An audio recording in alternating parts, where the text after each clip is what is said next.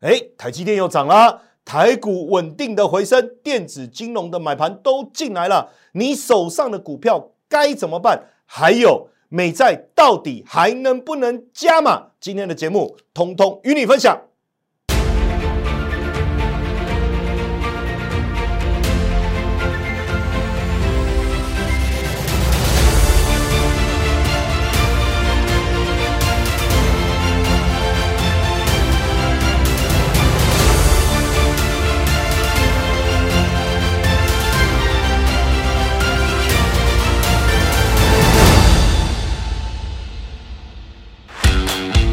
欢我的影片吗？记得按赞、订阅、分享、开启小铃铛，你将会持续收到精彩的影片内容。更重要的事情是，让古怪教授带着大家一起飞吧！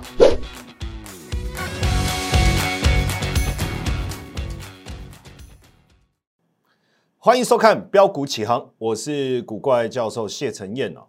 那最近有很多的这个同学留言呐，说。哇，好高兴哦！总算找到老师的频道了。对的，没错哈，这个标股起航就是我们现在每天下午啊，这个准时上线啊，跟大家来分享当天的一个盘势、重要的产业啊，以及值得关注的这些焦点股。好，我们就先从今天的一个盘势来跟大家讨论。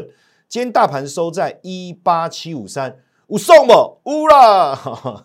今天这个数字开点小小的谐音梗哦。今天上涨一百一十七点。今天盘市特别的地方在哪里？你看收盘是收呃成交三千五百二十二亿哈。可早盘我在看的时候啊，因为昨天啊美股是这个总统日啊，他们休市一天哦，所以没有开盘。那因此呢，早盘的时候其实量能并没有特别的出来，大概就预估量在两千五到两千八百亿。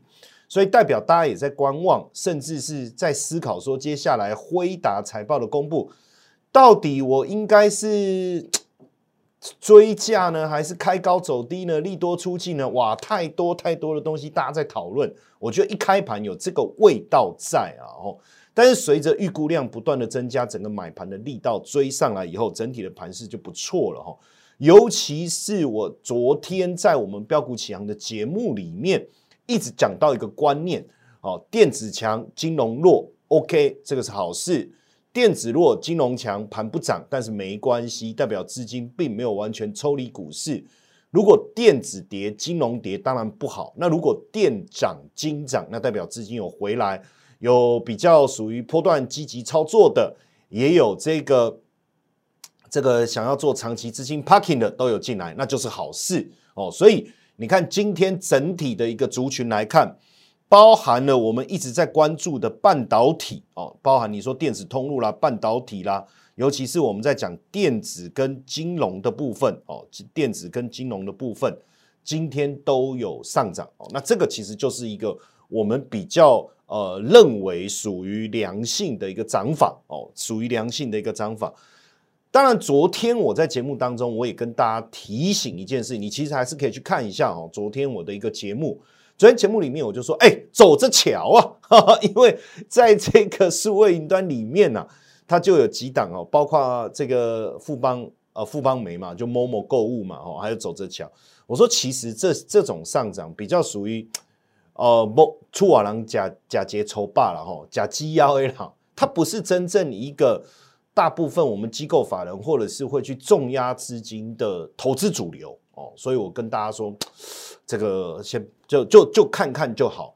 那另外一个，你看昨天也还有一个延续上礼拜所谓的绿电的部分哦，我也是跟大家说，绿电的部分不应该也不会，目前看起来我觉得还是。不是一个啊真正能够单刚的一个主轴了哈，所以你看我们近期在跟大家分享的这个个股当中，我们也比较不琢磨在这个部分。当然你说未来有没有可能时机成熟了哦，那我们可以操作。可是实际上确实绿电的部分也已经涨了一段时间了。我说我们暂时先放一边了，但未来有没有机会可以好好的观察？其实我还是有在关注几个重要的一个股票哈。那你看，今天早上我就特别发了这个讯息哦，在这个讯息里面，坦白讲，我我讲了买超的指标是什么？这个这个其实就是把一个观察做一个会诊。但是你注意看，最重要是我下面的这一段话，我讲到的是台股基本面的稳健，但是因为字比较小，所以我就整理了这一个字卡来给各位看一下。这你看哦，我早上啊，昨天美股没有开盘，今天早上呢，我就特别去提醒大家这件事。我说台股基本面是 OK 的，意思是什么呢？就是要告诉大家不要慌，不要乱哦，不要慌，不要乱。那确实，今天盘面上有很多的股票，其实非常的还是非常非常的震荡，还是非常非常的震荡哦。但是就整个大盘的一个基本面的角度来看，三个重点：第一个，去年营收多少？三十八兆，虽然 Y O Y 减少八点四趴，可是是历年第三高啊，所以表示整体营收还是不错的。第二个，台股的殖利率还是很好，三点三七哦，这个在全球投资市场里面。我想应该还是居首位啊，而且接下来如果啊这个美股啊开始这个正式的这个降息啊，就是说降息的越逼近三月、五月、六月、七月降息的几率越越高的情况下，我认为资金再再来台股抢这个值率的可能性其实还是很高的。另外一个就是在本益比的部分，当然有人会说，哎，可是这个本益比二十一倍哦，那是不是有点高？好，基本上我们在算本一比哦，这个基本公式哦，今天教大家一下哈，因为本一比的计算就是用价格除以获利嘛，大盘的也是一样，就把所有上市公司哦，就是它的 EPS 算出来，然后我们用跟指数一样用加权的方式去换算出大盘的这个 EPS 啊，那现在的价格，大盘的这个加权指数的这个点数去除以这个 EPS，就算出本一比嘛哈。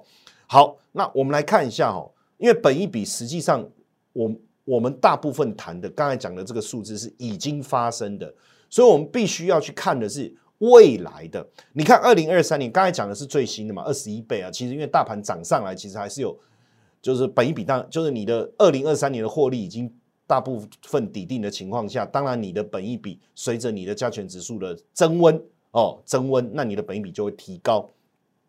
好，那二零二三年其实它在二十点八三。二十点八三，二零二四年，也就是说，如果我们去预估，这个当然是预估的了哈。这个 TJ 的一个资料，我们帮各位整理哦，就是说，二零二四年，如果我们用这个呃营收啦各方面去推估二零二四年的一个这个获利的话，实际上台股目前的本比其实是落在十七点四三。那如果我们再用二零二五年，我们这个都是预估的，因为还没发生呢哈，没 发生。所以这个数字可能会变动，但是如果我们从这个角度去推估的话，不到十五倍。股市做的不是过去，做的是未来。所以当我觉得我现在的本益比高，但是如果我知道我未来的获利，我发现本益比更高，那不得了。为什么？那代表你的获利是走下坡的，懂吧？因为本一笔的计算是用价格除以 EPS。可是如果说我今天算出来的本一笔哦，比如说今年、明年都比去年更低，而且甚至越来越低的话，这代表什么意思？因为你价格是现在已知的嘛，获利是推算未来的嘛，那是不是代表获利是越来越好？哎，所以代表台股整体上市公司加权过后计算整个大盘的 EPS，今年、明年会比去年逐年成长啊。这里面你要看到的是这个重点。当然，以过去。的平均本益比来讲是十大概十五倍左右了哈，高峰是二十一点七三，低谷是八点八，所以这里面有一个非常重要的观察点，就是说那二十一可能就高了，所以我们要去抓的是未来的。那如果未来能够持续的下降，代表获利是 OK。所以如果我们用二零二五年的角度去看的话，目前的整体大盘的一个水位，其实都还有推升的空间呢，因为从本益比的角度。所以像今天来讲，我一直讲说成分股的观察很重要。所以你看今天台积电又回回到上涨的一个趋势，连联发科都都 OK。所以你看今天在我我在看 K 棒的时候，这个很还蛮重要，就是说它是红 K 上涨不一定红 K 啊，因为可能开高走低啊。所以如果涨又搭配红 K 的话，代表整个盘势是良性的，而且健康的。就整个成分股的角度去看，台积电哦上涨，半导体产业。联发科上涨，IC 设计，连红海哎，据说这个苹果有新的伺服器订单要给他，哎，这又是一个利多，对不对？有没有涨上来？也有小幅的上涨。另外，我在讲金融的部分，唯独比较弱的就是台塑化，但是还好，这个部分对我们整体的一个趋势的操作比较没有影响。所以你就会发现说，今天连成分股的状态都还不错哦，都还不错。那怎么去计算？为什么要观察这些东西？实际上，我过去一直有跟大家讲哦，有跟大家讲，当然也没有一直啦，就是说有谈过几次。那我也做了一个，现在也做了一个这个小教室的单元，对不对？那很多的同学说，哎，老师，你这个小教室的单元很不错，可以帮助我们来做学习。对，所以你看这个小教室里面，我就特别讲了这件事情。那我也希望大家再回头去看一下这一集这一次的小教室的内容哦。我们标股起航的这个古怪教授呃，这个谢承彦，我们的 YT 频道里面，除了这个标股起航的正规的一个解盘的节目之外，我现在也也把这个小教室单独拉出来，让大家能够更明确的去学习。那你看我在里面特别讲到，我说呃，权重的部分，台积电占多少？二十八点八，其实接近三成。再来还有联发科啦、红海这些，那单单金融的部分也接近百分之六，所以今天在看盘的过程中，这个盘到底好不好，值不值得操作？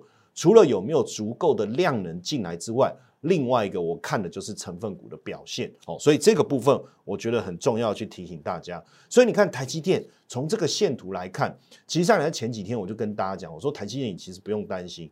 很多人可能不太理解我前几天在讲的东西，因为他会说：“老师，你不是又说你叫这个你的会员把台积电卖掉？”我说：“我叫他卖掉，是因为我请他手上有 ETF，对不对？”我说：“你不用重复嘛。”所以实际上我是不是看好台积电？是。那我也说短线冲高了，在这边先获利走一趟。当然，其实就 ETF 有重复的这个持股标的嘛，比如说你有零零五零啊。或是半导体 ETF 这一类的，它里面有没有台积电？有，它里面就一定有台积电，对不对？那这个时候我就说，你去注意，其实这几天你去看，只要过去也是这样，在这个地方啊，你去看有没有跳空以后缺口没有回补的情况下，基本上后续整理一段时间之后，你就要在下一个新的利多来推升，这个是台积电的股性，所以你利用在这个地方把它卖掉。这不是很好吗？因为即便这这几天稍微回档稳定下来，其实也还没有突破高点。但是你说我有 ETF，不是就可以参与到未来它上涨吗？那你说我也没有 ETF，我什么都没有，那我单独买台积电呢也 OK。但是基本上你就要花比较多时间去等待哦，大概是这样哦。这个部分我觉得理清了，你就不会觉得很很困惑了，很困扰了。当然，我觉得在联发科的部分也是很多人持有，也不断的有很多的粉丝留言在问的哦，就就啊，联发科可不可以持有？甚至我们的会员，我帮他们做持股诊断，我发现确实也有不少人持有联发科，他们也在问说可不可以续报。实际上，我觉得联发科的部分，当然基本面我觉得没有问题，尤其是今年不管是呃手机的一个晶片，还是网通的晶片。甚至我们在讲说，连大陆手机的消费力慢慢回温这几个环节，还有包括联发科切入到车用晶片，所以你看手机晶片、网通晶片、车用晶片三大主轴哦。当然，问题是为什么要从一零五这样修正下来？毕竟前面这一波涨得非常的多，但是你看哦，连续黑 K 下来以后，它在六十日均线，就我们所谓的生命线这个地方，它就稳定下来了。那几次哈？其实跌破季线以后，其实它就尝试的又回来，跌破又回来。那目前已经稳定的在季线这个地方哦，所以如果你有联发科，当然我觉得持股续报去等待后续产业持续的一个增温，尤其在第二季、第三季、第四季，尤其是目前就整个法说会所看出来的整个大呃业绩的大爆发会在下半年。当然我们不太可能等到下半年再去布局嘛，也可以啦，当然就稍微慢一点，因为。股价总是领先个股产业的基本面三个月左右哦，所以我觉得这个点你去看。那实际上就财讯的这个资料，我帮各位截一下，然后给各位看一下。二零二三年第四季其实就已经重返成长轨道，这个也是为什么去年股价，我我我其实在之前我节目都分享过嘛。那我们有很多这个同学跟着进场，然后七百一路报到一千，那这个成长的轨道。其实之前发生这个呃成长轨道，股价其实之前已经有反应，那是不是会持续？我认为会哦，我认为会。所以从不管是营收、毛利率，还是营业利率，甚至这个获利的部分，整个角度来看的话，基本面是持续稳定的增长。当然，我为什么要特别讲台积电跟联发科？哦，不代表说哦，你现在去买，你未来能够赚很多。但我要强调的是说，这两档你有如果有，你就好好 hold 着。另外一个，这两档只要稳定下来。其实都有助于大盘持续的上攻哦，这个是我要表达的一个重点哦。那这当中其实有一个事实还是没有改变，在这个昨天的节目当中，我有不断特别去强调这件事情，就是半导体产业哦。所以这个部分还有包括我们的这个半导体整个产业的一个论述，也欢迎大家再好好的看一下昨天的一个节目内容。其实我我每天啊花非常多的时间去整理这些资料。它不是你今天看完，明天就没用，不是这个逻辑，而是你今天看完，明天看，后天看，哎，你隔一个礼拜以后再回来思考，我这当中所带给各位有关于产业方面的一个想法，带给各位有关于个股方面的一个想法，其实都会很有帮助。所以就整个趋势性来看的话，半导体产业到二零三零年都应该能够持续维持一个双位数增长的话。我觉得我们应该还是要好好的去看待整个半导体产业发展的一个主轴了哈。那当然，我们前几天也跟大家讲台积战队的新成员哦，包括面板啊、半导体双题材、外资持续啊，还有打进知名封测厂，哇，好多人敲完了说，老师啊，公开到底是哪一个哦？那实际上我们所这个看好的这张股票叫东杰，那这个股票呢，过去。很长一段时间，其实它专注在面板的一个设备，其实营运各方面其实是相当稳定。当然，在二二二三年确实有受到面板产业下滑的影响，但是去年开始它就积极转型，调高半导体厂的相关设备的一个比重。哦，那刚好其实今年整个半导体产业也开始又回温了。哦，所以它等于这个。原本的这个产业哎不错，然后最近这个产业新的布局的又上来哦，所以你看这个脚踏两条船的结果是不是跑得比较快呢？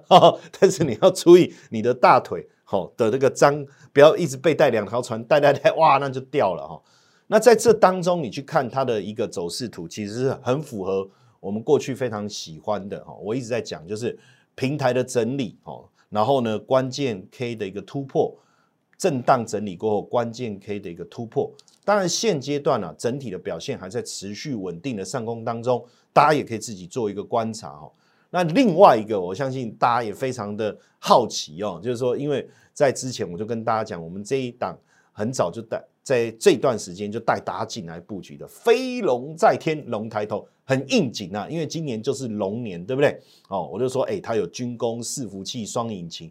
而且获利还连三季增长，目前 PG 小于一，这是哪一档呢？好，This is pen，This is pencil，应该讲这是 pen 啊，这是 pencil，这是下，这是 JPP 啦，吼，就是 J J JPP，没错吼，这段时间哦，你看横盘整理突破以后啊，再整理再突破哦，其实这一波的涨幅已经最高哦，这个区间来到三成，但是今天很明显出了一个上影线。应该有获利了结的卖压，当然就中长期的趋势来讲，这一档一旦有回档，有没有机会再重新来做布局？我认为这样重新进场操作的机会很还是很高的哦，还是很高的。那当然这一波这个我们的这个会员们呢，有跟着进场啊，赚了这一个三十趴左右的一个这个这个空间啊，涨幅的空间啊，其实也是令人相当的感动啊。当然，很多人问我说：“老师，为什么你的股票都不会涨停啊？”我说：“我的股票就是不会涨停，但是它涨不停。”其实股票的操作是这样啊，这个很像说，呃呃，交女朋友哈，或者是啊，我们这样讲哈，一夜情，交女朋友跟娶老婆哈，一夜情我要的就是哇，又漂亮，这个模特，对不对？还会帮你递毛巾，还会帮你切水果。哎，老师，这个好像出现的场合跟时间点不太对哦。还会弹钢琴，哦，是不是？哈，有 piano 又有酒吧，是这样吗？好，那另外一个你说交女朋友啊，这中间当然我们爱情的滋润，我们会用心的去呵护啦，去逛街会帮他拿包包啦，带带这个女朋友出去的时候，跟朋友聚会的时候，哇，大家都说哇，你女朋友好漂亮哦，我们心里很高兴啊。可是你有没有发现，最后男人结婚成家的时候，他所娶的另一半，哎，是不是真的哇，美若美若天仙？好像是，也好像不是。但是大家真正看重的是什么？哎，反而是哎，处不处得来啊？对不对？家里这个照顾的怎么样啊？跟公公婆婆的相处啊，还有对孩子的教养的态度啊，再来就是跟坦白讲啊，简简单来讲就是说，夫妻相处就娶回家哦，这是一个长期相处的这个过程。你有没有发现，最后大家在意的是什么？整个在一起的那个融洽感啊，对不对？所以这完全就不同。股票操作也是一样。当然，今天我做一个短线，哇，这个反正它的基本面啊什么，我就没有那么在意，对不对？能说涨停最重要哦，但是当然你说我交女朋友又是另外一回事了，这个很像属于比较呃呃这个波段的一个操作，但是如果我真的要长期好好的做一个大波段的话，其实基本面的要求、流动性的要求、后面操作的一个资金的一个来源，整体的观察就变得更重要了。哈，有没有产业的基本面，可能是我们更看重的。那当然很多人就说，老师，那 JPKY。这一波上来没有跟上，后面压回可不可以再进场？那我们当然可以持续来追踪。那最近我们其实也在关注这个新闻啊，因为北约的秘书长他说，十八个成员国要实现军费开支啊，占 GDP 百分之二的目标。这个对 JPPKY 来讲，一方面它又有这个这个军工的题材，一方面又有伺服器的题材，所以你说涨多以后压回有没有机会再进场？我认为可以持续的关注。当然。还有没有类似的这个受贿的个股？我们后面在未来几天，我们在这个我们标股启航的节目里面，再持续跟大家揭露跟分享，好不好？好，那当然，我们接下来还是要提醒大家哦，因为实际上就一个股票的一个操作来讲，你要买进，你要卖出，你懂得买，你要懂得卖，是不是有机会能够逢低来承接？所以在上礼拜，我们就告诉大家说，哎，我手一抖，不小心把股票都卖掉了。那昨天我说啊，呃，还有一档技嘉了，我漏了，对不对？我们也把它给卖了。所以你看，这过去一段时间，坦白讲，持有这几档标的的绩效好不好？台光电啊、兆利啊、前顶啊、建准啊、一特好不好？两成、三成表现好。可是如果你没有适时的出场，你就没有办法把获利入袋。没有获利入袋，那一切就是过眼云烟呐。哦，包括真的技嘉漏掉，赶快处理一下。给人家出力解，对不对？利博跟出力高人 Q 出力三成一样。但你看哦，在连这几天下来，台光电哦卖出前二十五趴，但是这几天持续的上个修正。那照例有也跌了七趴多了，前顶也跌七趴多了，计价这几天下来也是跌了四趴多了哈。所以我觉得呃整体的一个操作上，你还是要去注意这些细节。当然很多人会关心说，哎，那跌了就。结束了吗？其实未必，因为产业的基本面是好的。就整个 AI 族群来讲，或许很多人也在讲礼拜四，我们到时候也会持续帮大家去观察整个辉达财报公布后，整个相关 AI 产业的一个脉动。毕竟昨天我们也讲到奥特曼了，我们也讲到了七兆美金，所以整个伺服器产业的布局，现在连苹果都要跨进来。那我想问你，如果是这样，这个产业会被埋没吗？这个产业会被打入冷宫吗？我想不会，肯定不会。而且我们今年也一直跟大家讲三大产业的主轴嘛，对不对？复习一下嘛，AIPC 嘛，还有什么边缘运算嘛，还有什么记忆体嘛，它所带动的一个氛围还是在这个地方哦。所以有没有机会逢低再回来承接？我们持续观察，好不好？持续观察。那当然，最近我们也发现了几个还不错的 AI 明日之星哦。那我们也在布局当中。当然，后续有机会我们会持续跟大家分享，包括这个切入中这资料中心晶片的哦，包括切入 ASIC 跟 IP 的这两档的这个股价在整理后都开始有所突破哦。未来我们也会跟大家分享。好，那当然这个每次啊都希望说好呃把重点啊解盘啊产业啦个股跟大家分享完了。可是呢，现在大家在这个这个节目下方的留言越来越热络。哇，真的让我很感动了哦！所以我觉得有些问题还是要尽快的来回复大家，甚至 还有粉丝追着我，哎，他说当然追着我不是在路上追我啦，他就是他留言嘛，他说我没回他，然后他又留，哦哦，应该说他第一次留，因为我我不是跟大家讲我都会亲自回复吗？他第一次留的时候，我说我会在节目中回复，然后他说他说啊节目上没看到，他又留了一次哈。其实有时候是这样啊，就是说因为一整集的一个节目的时间，我们还是要去控制啊。我现在每一集都当两集在录，哎，昨天我说好了，我一集就录一集，结果昨天还是录了快两集的一个长度，所以基本上我们还是控制一下时间哦，因为每天都有很多东西要跟大家分享哦，总不能一次都把它讲完，对不对？当然，我希望在时间控制好的情况下，能够把这个重要的重点跟精华跟大家分享。好，我们不不这个废话不多说，我们赶快来看一下那。这个昨天我们就讲，同学有问了几个问题，包括双红，包括旗红，包括建设广运，还有瑞鼎，对不对？然后讲到瑞鼎 IC 设计的景气领头羊等等，哦，然后呢，二三零八可不可以摊平这些？哦，昨天因为刚好我们在讲半导体，今天我们就把时间拿来留一下来谈这个。好，就双红来讲，实际上我们在讲 AI，讲散热，其实基本面 O 不 OK？OK，哦。涨多了，稍微压回修正，但你看它今天的这个下影线有出来，所以基本上我觉得没有什么太大的一个问题。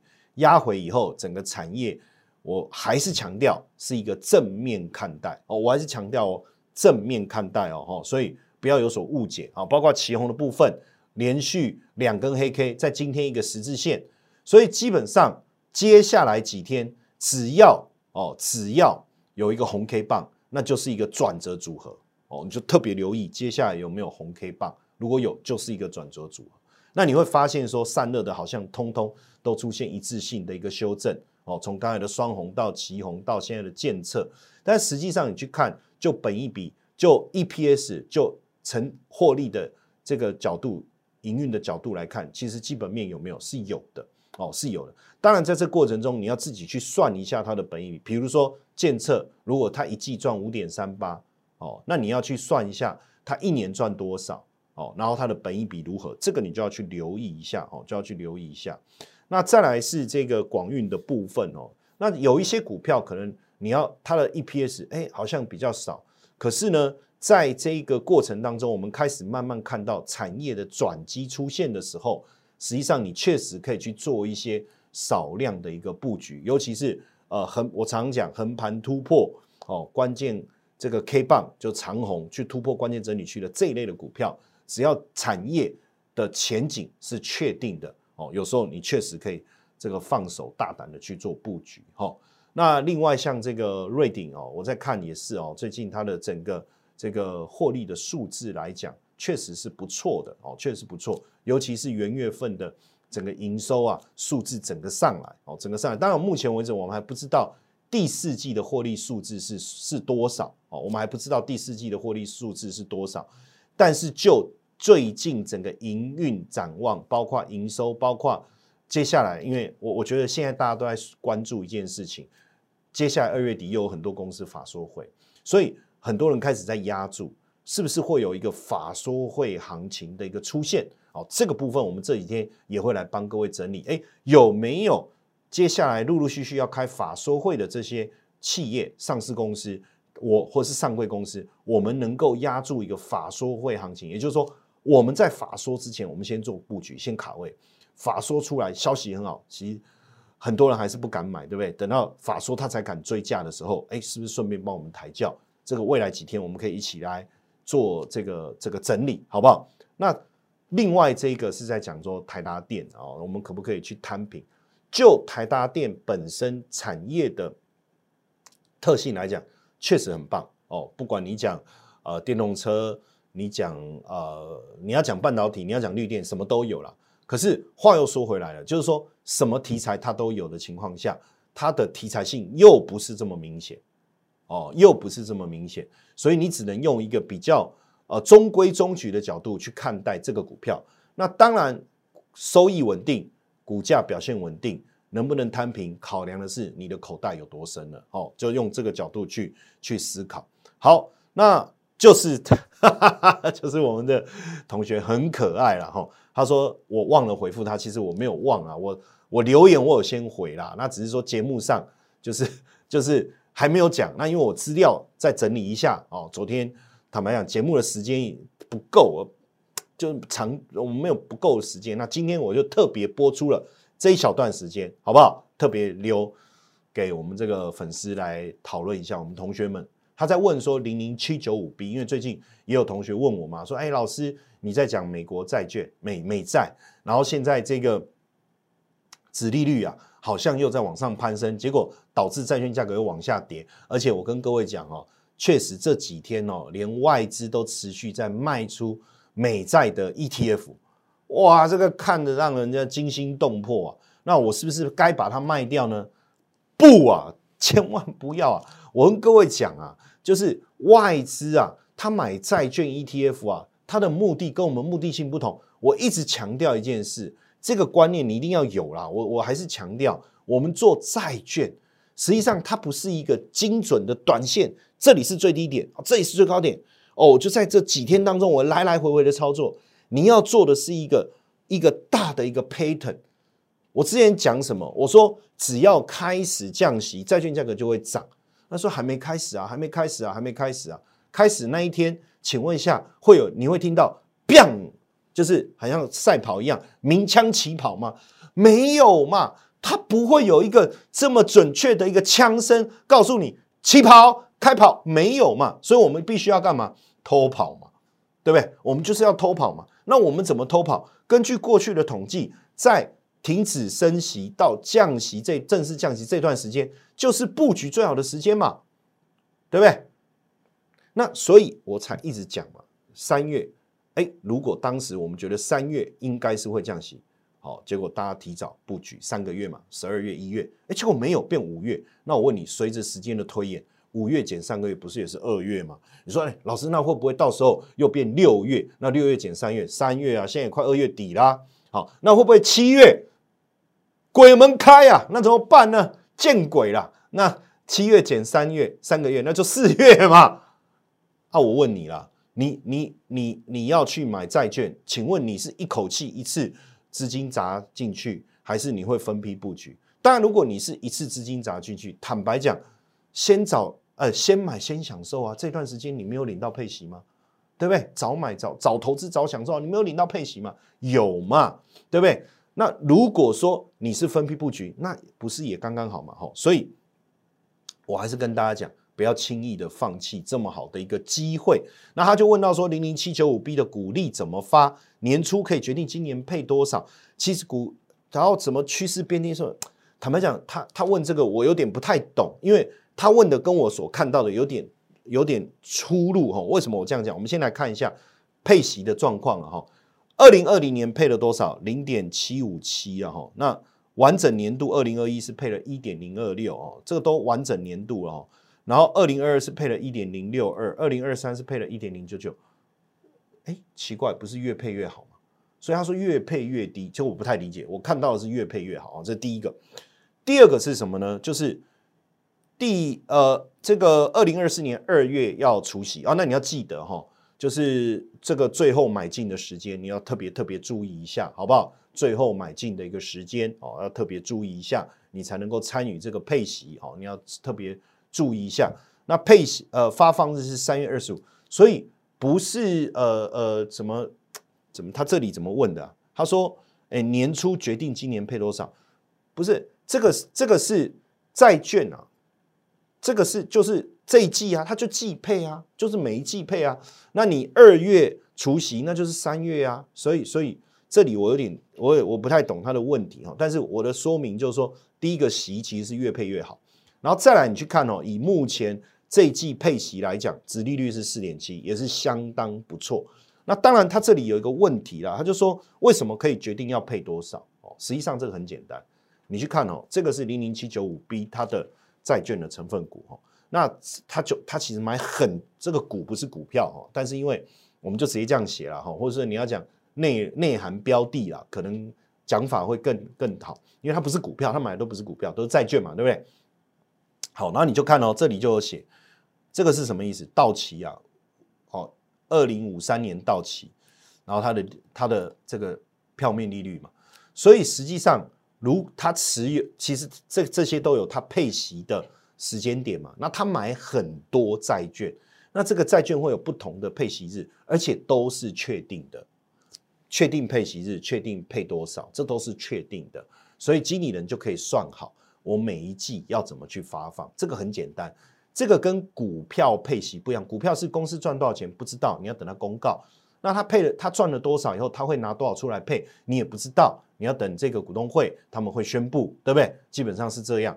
但是债券的部分，我投了这档债券，票面利率是多少？什么时候发？这些其实在你投资债券的时候就知道了。那如果只有一档，那就是这个时间发这发这就发这么多。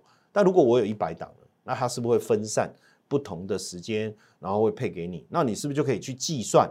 哦，你你是要全部拿到再来发，还是按照哦这一季有这几个债券会发，这一季有这几个债券会发，啊这一季有这几个债券会发，啊我我再按照那一季来发，这个其实很简单，因为在他们投债券的时候就知道了哦，就所以跟大家解释了。那当然，因为就零零七九五 B 来讲，目前它的值率是相当不错的哦，四点七。那我们也从它的线图来看，实际上你去看。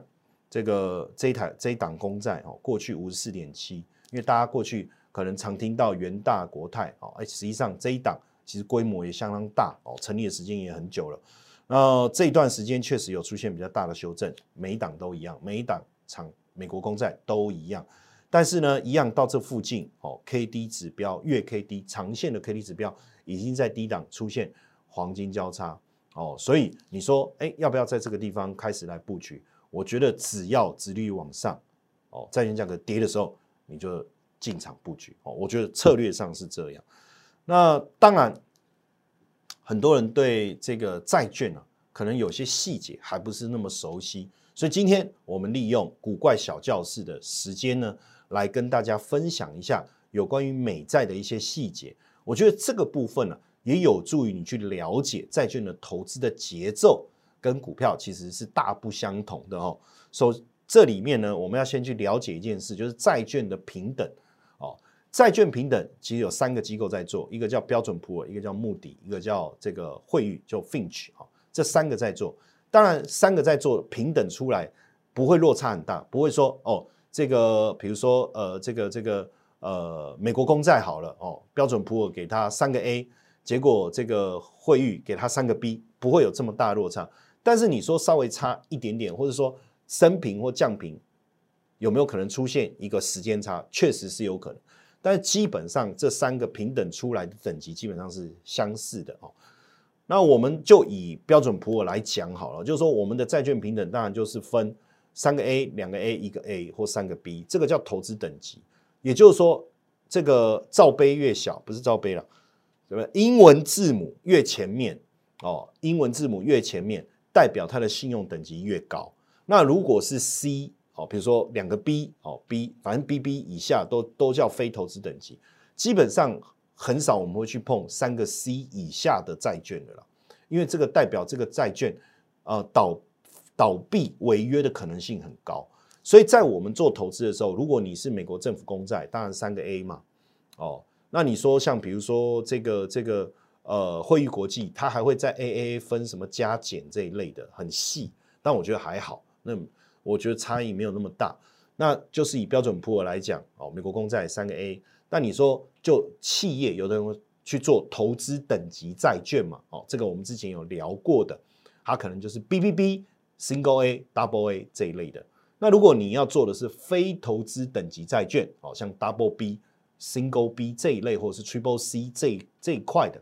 它的值利率当然会比较好，可是它股价的不是呃债券价格哦的的变化就会比较大，这个你就要自己去衡量跟注意。但我还是强调一次，就目前美债，你看像这个零零七九五 B，它可以到四点七哦，那头等债现在都可以到五到六的情况下，我觉得倒也不用刻意要去承受更大的风险，只为了多百分之二、百分之三的一个值利率哦，然后去买头等债，这个是我。我我分享的一个想法，那当然在今天，我觉得我的小教室我有很重要的东西要跟大家分享。今天我们花一点时间，几分钟的时间留给我，好不好？我跟大家讲一下，这个很重要，因为没有几个人知道这个东西哦。那今天我们很专业的来跟大家呈现，我希望你到这边，你专心的听我把这一段讲完，因为我最近在看大家在看这个影片啊，就我们节目的节奏啊，很多人大概在十几分钟以后，可能也太累了，是不是？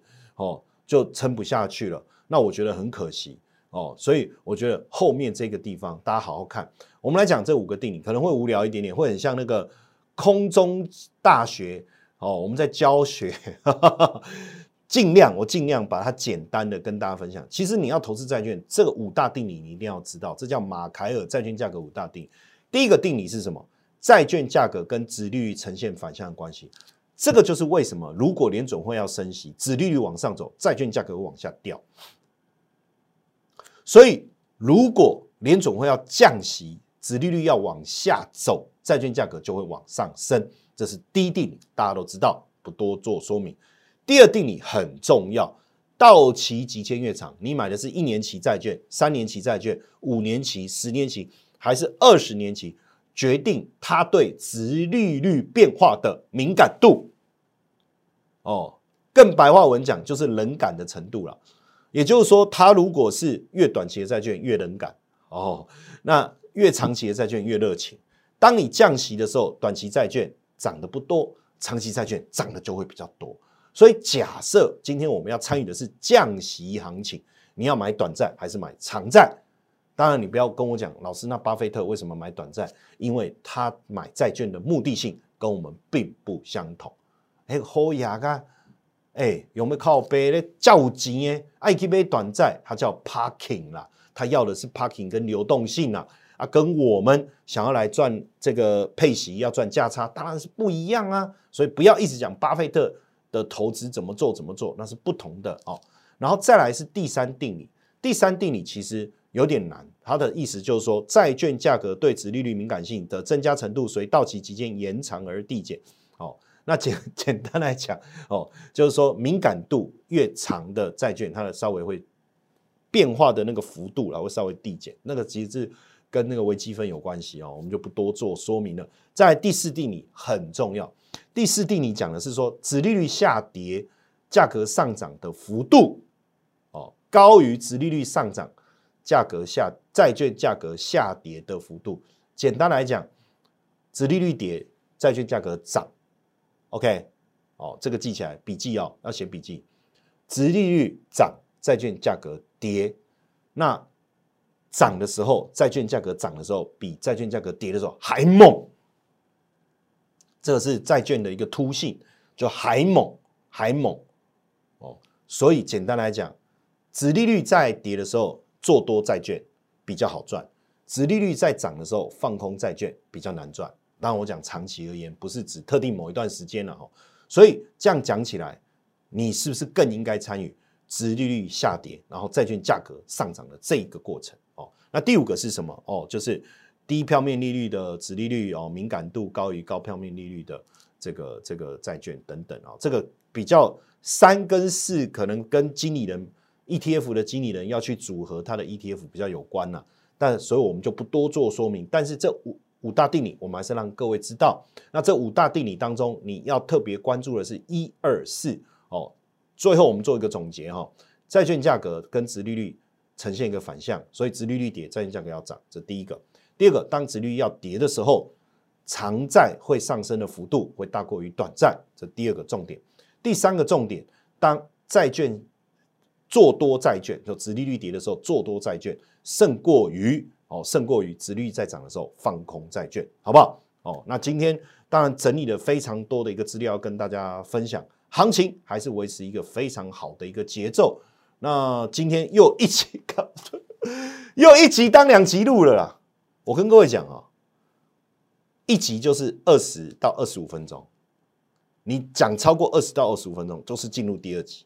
所以今天怎么又讲好了？没关系啦，但总是每天很认真的准备这些资料，也希望大家很认真的看我们的节目。而且更重要的事情是，喜欢我的节目，有遇到任何的我节目当中哦有任何的问题，也许我们在做资料的时候，有些地方有做错或者数字截错了，没关系，你在留言地方告诉我，我们赶快更正，然后也在留言当边呃回复给大家，或是说隔天的节目我会跟大家更正说啊，我们前一天哪边的数据哦，我们呃在制作过程中有疏漏哦，请多多包涵哦。你可以提醒我，你不用酸我，不用说哎啊个搞差了，连接受理用我们就资料做很多啊。有时候在截的时候，你也知道我们现在眼睛啊哦就是多重变焦哈，所以有些数字很小啊，在结的过程中可能没有真的疏忽了，没有关系，提醒我就好了啊。这第一个，第二个，你有哪里不懂，想要多学习多了解。或是针对你自己投资的状况需要了，想要有人帮你解答困难的哦，也都欢迎哦到底下留言。但是，但是我没有办法明确的告诉你要不要买，要我可以，我也许可以给你一些想法、趋势的想法，但是买卖的建议我没办法给你哦，因为你不是会员。那什么时候买进，我没办法告诉你，因为我你不是会员。那买了以后什么时候卖，我也没办法告诉你，因为你不是会员哦。所以这个部分也请大家多多包涵。当然，如果你对于这个参与会员有兴趣，你也可以直接哦在赖里面特别询问我们哦，或者是打电话进来都可以。好，那最后呢，也提醒大家，我们的节目每天礼拜一到礼拜五记得准时收看哦。当然，很多人问我说，老师几点上线？我们是拼四点呐，哦，变细点嘛。但是有时候不是拼三点半了，我们拼四点了。当然有时候中间有一些后置的一些小状况，可能会晚一点啊。但但是大概就在这个时间，好不好？大家在。持续锁定啊，那记得觉得我们节目很棒，一定要分享出去，好不好？按赞、订阅、分享，开启小铃铛，谢谢大家，我是古怪教授谢承彦，我们明天再见，拜拜。喜欢我的影片吗？记得按赞、订阅、分享，开启小铃铛，你将会持续收到精彩的影片内容。更重要的事情是，让古怪教授带着大家一起飞吧！